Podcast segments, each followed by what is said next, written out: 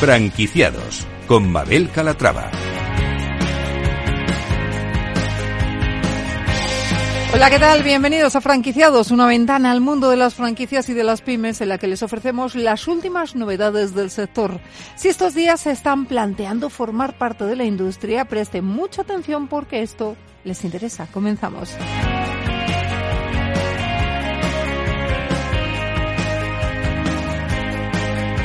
Scrubs, la cadena especializada en la distribución al por menor de productos derivados de stocks, cortos de fecha, restos de series o liquidaciones, anunció recientemente que en los últimos 12 meses ha salvado de la destrucción y ha vendido a precio de saldo más de 20 millones de productos en perfectas condiciones marcando, eso sí, un notable aumento del 41% respecto al año anterior. Un dato que nos parece muy interesante y que vamos a analizar en unos minutos.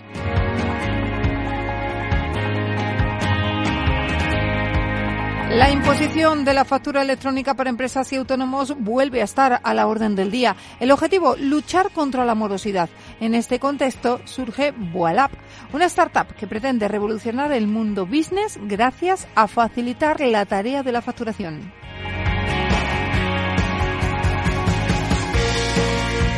Como ven, un programa con franquicias interesantes y de las que les vamos a dar todos los datos. Comenzamos.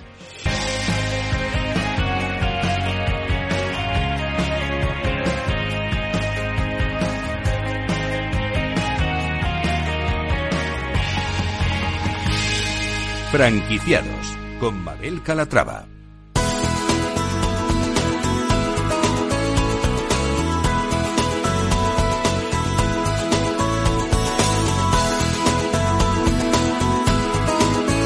Franquicias de éxito.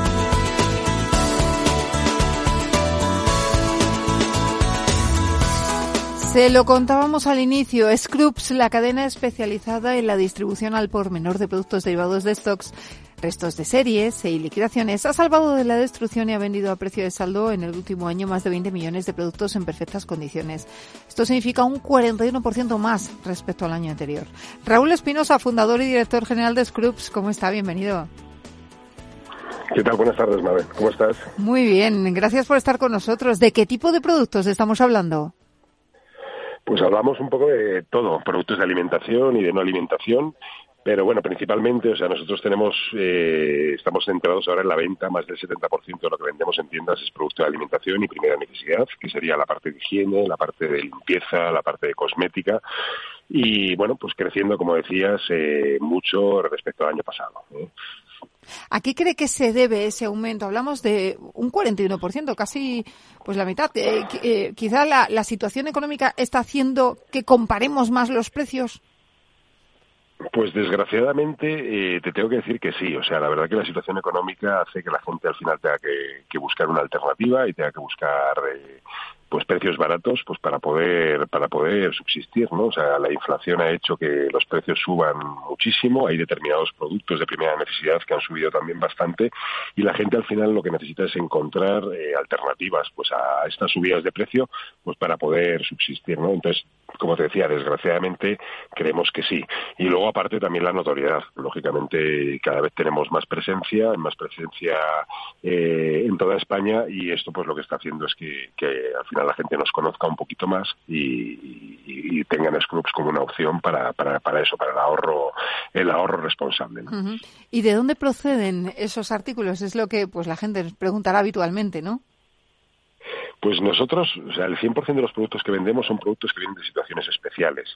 Situaciones como excedentes, liquidaciones, restos de stocks, finales de campaña y también mucho corto de fecha. Son productos que vienen, pues al final son, eh, que por circunstancias, por el motivo que sea, ¿no? Pues por eh, motivos de marketing, cambios de imagen, porque ha, finalizado una licencia o porque es un producto que le queda poca, poca fecha de vida hasta la fecha de consumo preferente, salen del circuito normal, del, del circuito de distribución normal y entonces nosotros al final estamos para estamos ahí para comprar estos productos y darles una segunda vida y ponerla a disposición de nuestros clientes pero son eh, contacto con muchos fabricantes nacionales internacionales de primeras marcas que tienen una necesidad de darle una segunda vida a estos productos antes de ir a la destrucción Raúl, volvemos a esa cifra de crecimiento, eh, un 40% más de productos vendidos. ¿Eso significa que los consumidores también ¿Estamos cada vez más concienciados con la reducción de residuos?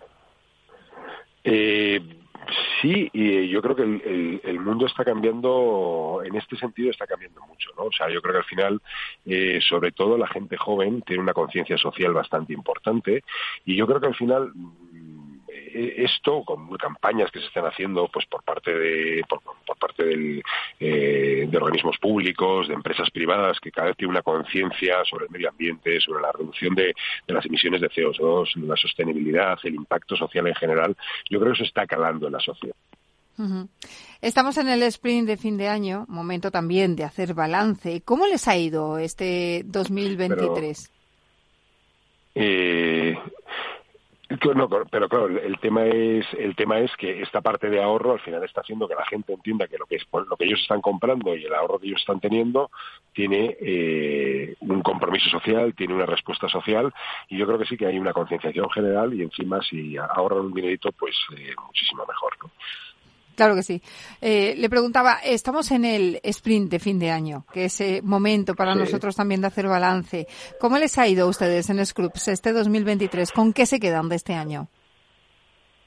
Bueno, pues nos quedamos con muchas cosas. Para nosotros el 2023 ha sido un año de cambio, un año de cambio total. Ha habido un cambio pues en el, en el modelo de comunicación, en la expansión de la empresa. Este año hemos terminado con 26 nuevas tiendas eh, y yo creo que es un poco todo, ¿no? O sea, el, el, el año 2023 es el punto de inflexión en la empresa en la que Después de la entrada del fondo GSI, que entró con nosotros el Fondo de Impacto Social, pues empezamos a dar un giro, en la empresa ha ido cogiendo forma y yo creo que, pues esa expansión, ese crecimiento bueno, ese cambio de, de, mensaje de nuestras tiendas, yo creo que ha sido un año, un año muy especial para nosotros y que bueno, y ahora tenemos un reto importante con un año 2024, pues que estamos hablando de más de 40 nuevas aperturas, eh, vamos a crecer fuera de Madrid, que tenemos mucha concentración en Madrid, aunque tenemos presencia en 12 comunidades autónomas, pero tenemos previsto pues eso, abrir eh, la nueva zona de Levante, o sea, abrir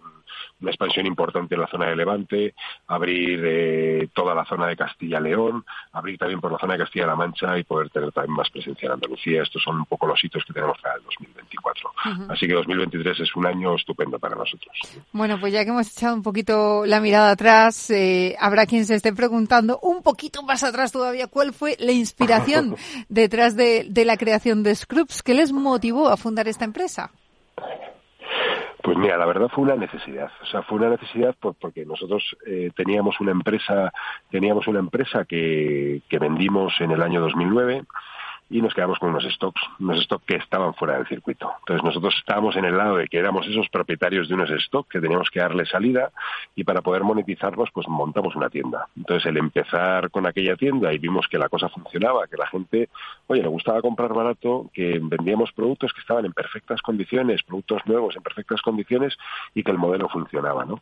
Y entonces, bueno, pues empezamos con una tienda, analizamos un poco los modelos de hard discount, aquellos eh, que pasaban todo el tema del crecimiento de la generación, o sea, los generadores de tráfico que ellos tenían era la parte de la alimentación, como podían tener cadenas, estas cadenas alemanas y tal grandes, que tenían esos generadores de tráfico, y dijimos, ¿por qué no montar un negocio que esté basado en esos generadores de tráfico con productos para darles una segunda oportunidad. Y así empezó, empezó de forma fortuita y bueno, pues el camino se ha hecho al andar. O sea, realmente empezamos con un modelo que empezó por una necesidad puntual y hoy se ha convertido pues en Scrubs, que es la primera cadena en la parte de recuperación de productos de la, de la destrucción y, lo que es hoy, ¿no? Una, una empresa comprometida con tres pilares, la sostenibilidad, el impacto social y la inclusión social, ¿no? Y, bueno, pues eh, seguimos ahí y, de aquellos, de aquel origen, pues la empresa que tenemos hoy, que después de 10 años eh, podemos decir que, estamos muy orgullosos de, lo que se ha construido.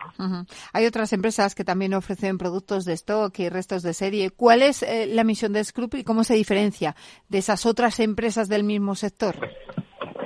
Bueno, nosotros eh, la diferencia, hay empresas maravillosas que están haciendo además una labor fantástica también con el tema de la, el tema de la reducción. La diferencia principal de Scoops es que nosotros el 100% del producto que vendemos, el 100% del producto es producto que viene de situación especial. No vendemos producto normal, no vendemos producto de fondo. Y la, parte también más diferente de Scrubs es que no tenemos un surtido fijo. O sea, nosotros al final vamos comprando lo que hay en el mercado, que son las liquidaciones, las oportunidades.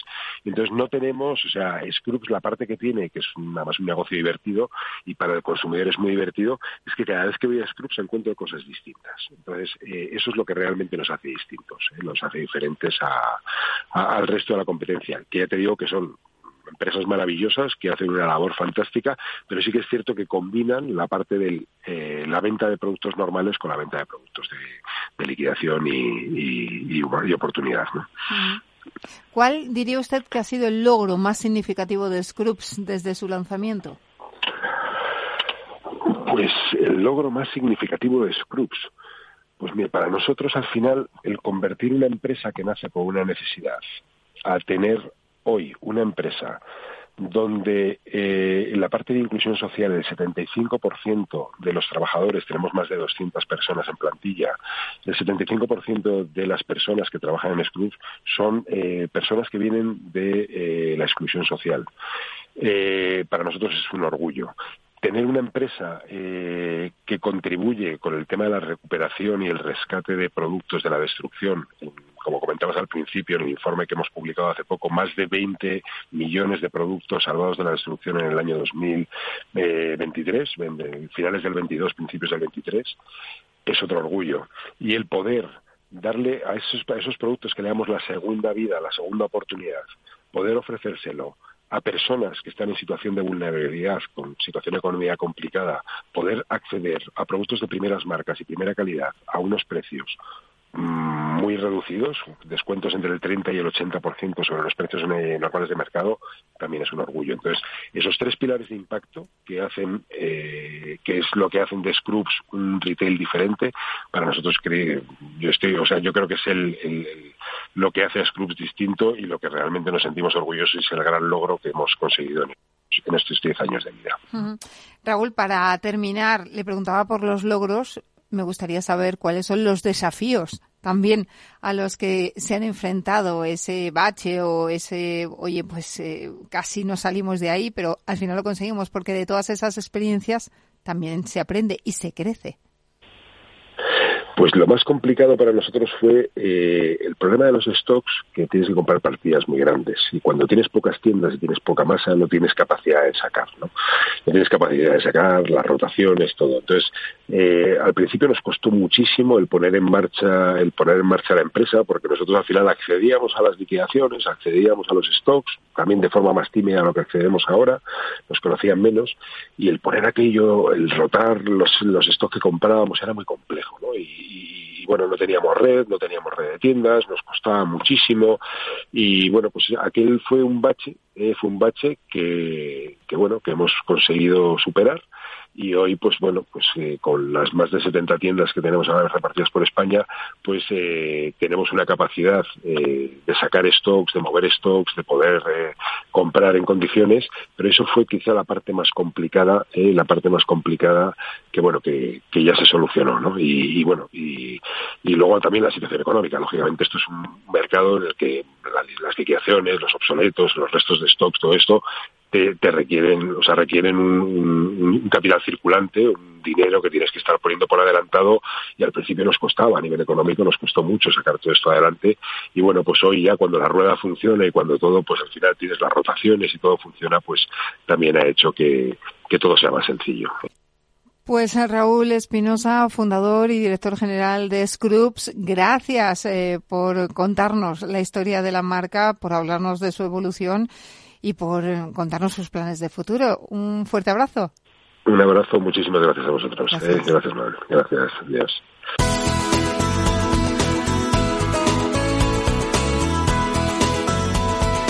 Franquiciados con Mabel Calatrava.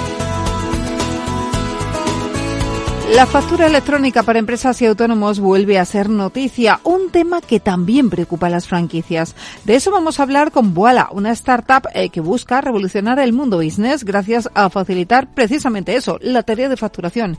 Ignasi Vergés, socio fundador de Voila. Ignasi, ¿cómo estás? Bienvenido. Hola, muy buenas tardes. Muy bien, la verdad, empezando la semana. Bueno, ¿qué es Vuela? ¿Qué es Vuela y cómo funciona? Pues mira, Vuela al final nosotros eh, hemos hecho un radar de facturas, es decir, encontramos todas las facturas de una empresa, principalmente las de gasto, al final las, las facturas recibidas, básicamente porque las emitidas ya están muy controladas, la factura que se emite, factura que se contabiliza, que se envía a la hacienda pública, que se envía al gestor, etcétera. Cambia con las facturas de compra, las empresas tienen mucho más jaleo, eh, reciben facturas muchos empleados, luego estas se pierden, hay, hay, mucho gris por ahí en medio y nosotros lo que hacemos es concentrar toda esta información en una única plataforma y así eh, facilitar la vida a, a los empleados de la empresa. ¿Y en qué cambia el panorama hasta ahora la ley de la factura electrónica? Pues la ley de la factura electrónica aún no ha entrado en vigor para pequeñas empresas, entra en 2024. Lo que el objetivo principal es digitalizar toda esta parte y tener mucho más control. Va a tener muchísimo impacto, todo el papel va a desaparecer y cualquier documento que se envíe entre dos empresas eh, va a tener que pasar por la hacienda pública y de esa manera pues va a estar todo mucho más organizado, va a ser eh, bueno, mucho más sencillo todo, básicamente. ¿Cuáles son los puntos fuertes? Los puntos fuertes, te diría, pues que va a ser eh, todo más sencillo a largo plazo, pero difícil a corto plazo, porque el ecosistema español, el ecosistema empresarial español no está preparado para, para implementar un sistema así de un año para otro, va a ser una, transición, pero principalmente te diría orden y control por parte del Estado. ¿Y los puntos débiles de la misma? Sí, eh, lo estaba comentando antes. Básicamente yo os diría que el ecosistema eh, español no está preparado para implementar una ley de un año para otro a nivel digital, que es todo tecnológico y, bueno, pues la gente la gente mayor, os diría principalmente, no está preparada para, para tener este, este cambio de un día para otro. Por tanto, ustedes no lo ven realmente efectivo, ¿no? Este cambio de normativa. Lo vemos efectivo a largo plazo, pero creemos que pasar de un año a otro a de facturas en papel, que no es así de una forma u otra, pero para, para exagerarlo, de pasar de papel a digital de un año para otro es inviable de cara a las empresas. Es decir, no, no creemos que sea posible una empresa hacer una transición así de, del 2023 al 2024. Creemos que sería mejor pues hacer dos años de prueba, dar, no sé, formación, subvenciones para implementar estos, cambios, etcétera. Más facilidades, principalmente. ¿Cuáles son, Ignasi, los procesos que se siguen haciendo ahora mismo de forma manual eh, dentro de la contabilidad de una empresa? Pues hay muchos. Eh, yo os diría el, el, primero de todos de la contabilidad es el que intentamos resolver nosotros, que es el encontrar las facturas de una empresa.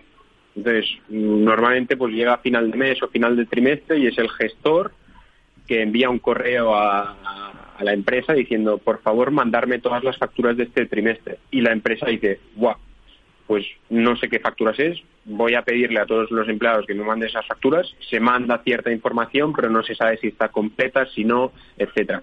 Este sería el primer proceso manual, encontrar las facturas. Otros procesos manuales, el pago de estas, por ejemplo. Em, tú para pagar una factura, a no ser que tengas un programa contable muy potente o un sistema electrónico potente, mm, lo tienes que entrar en el banco, poner todos los datos, etcétera, etcétera, y es em, bastante engorroso. El tercero, contabilizar esta factura. Aquí ya el sistema está bastante más em, automatizado, o sea, hay tecnología que te permite contabilizar facturas de forma automática o semiautomática, con, muy eficientes y, con datos bastante reales, con, poca, con mucha robustez, pocos errores, pero aún le queda. Estos te diría que son los tres procesos quizá más manuales que hay a día de hoy en, la contabilidad. Encontrar facturas, pagarlas y contabilizarlas. Vale, ¿y cómo se pueden automatizar eh, estos procesos? Nos decía que en el último, bueno, pues mm, está más solucionado el tema, ¿no? Que ya estamos eh, en proceso de automatizarlo, pero el proceso de encontrar las facturas es más engorroso, ¿no?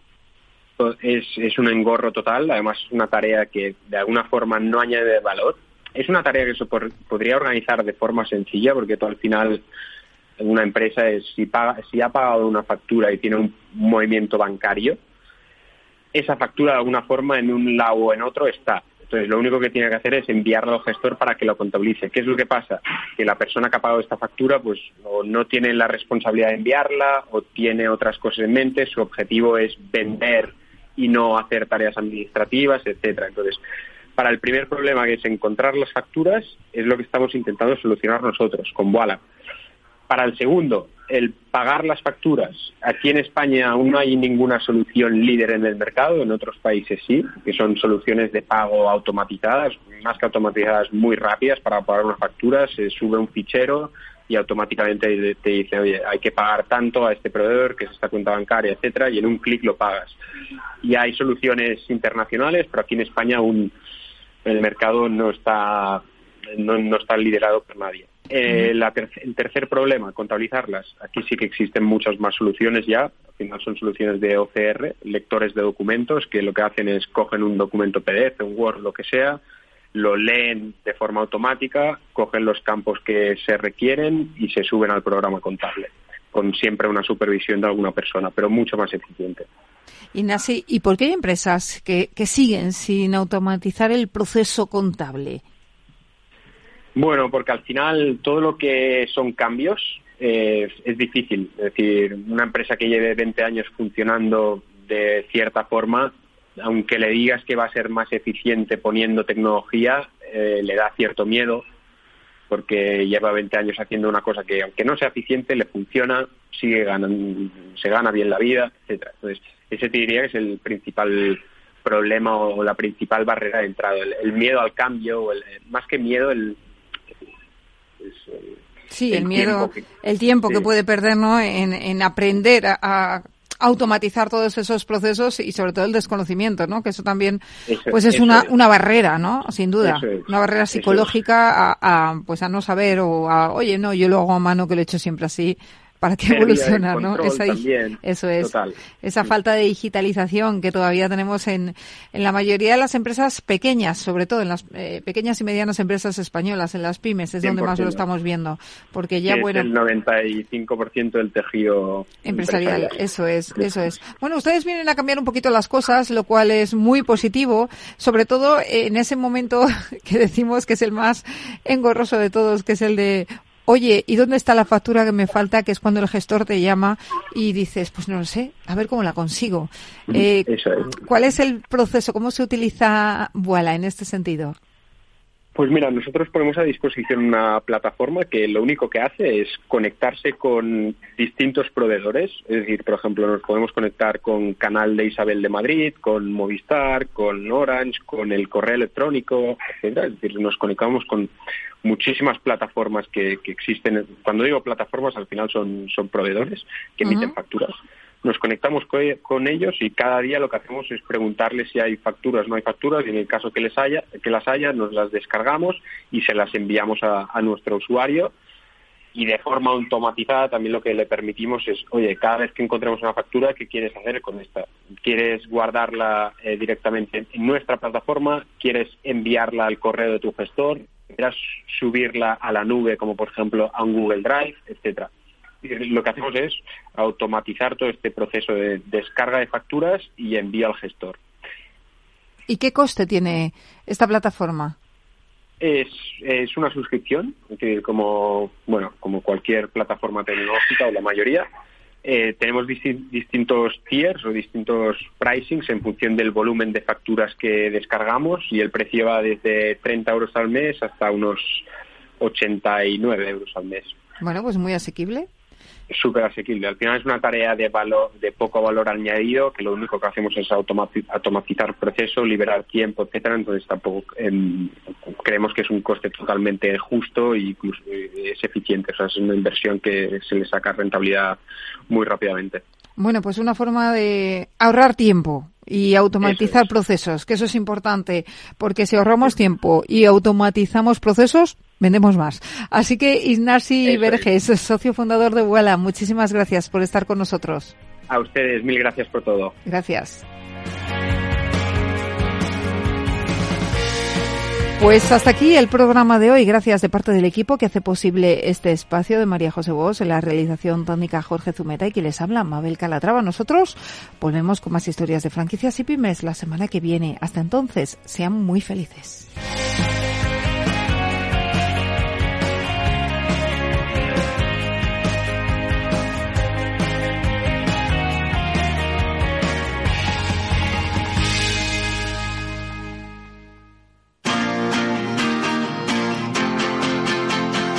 Capital Radio, Música y Mercados.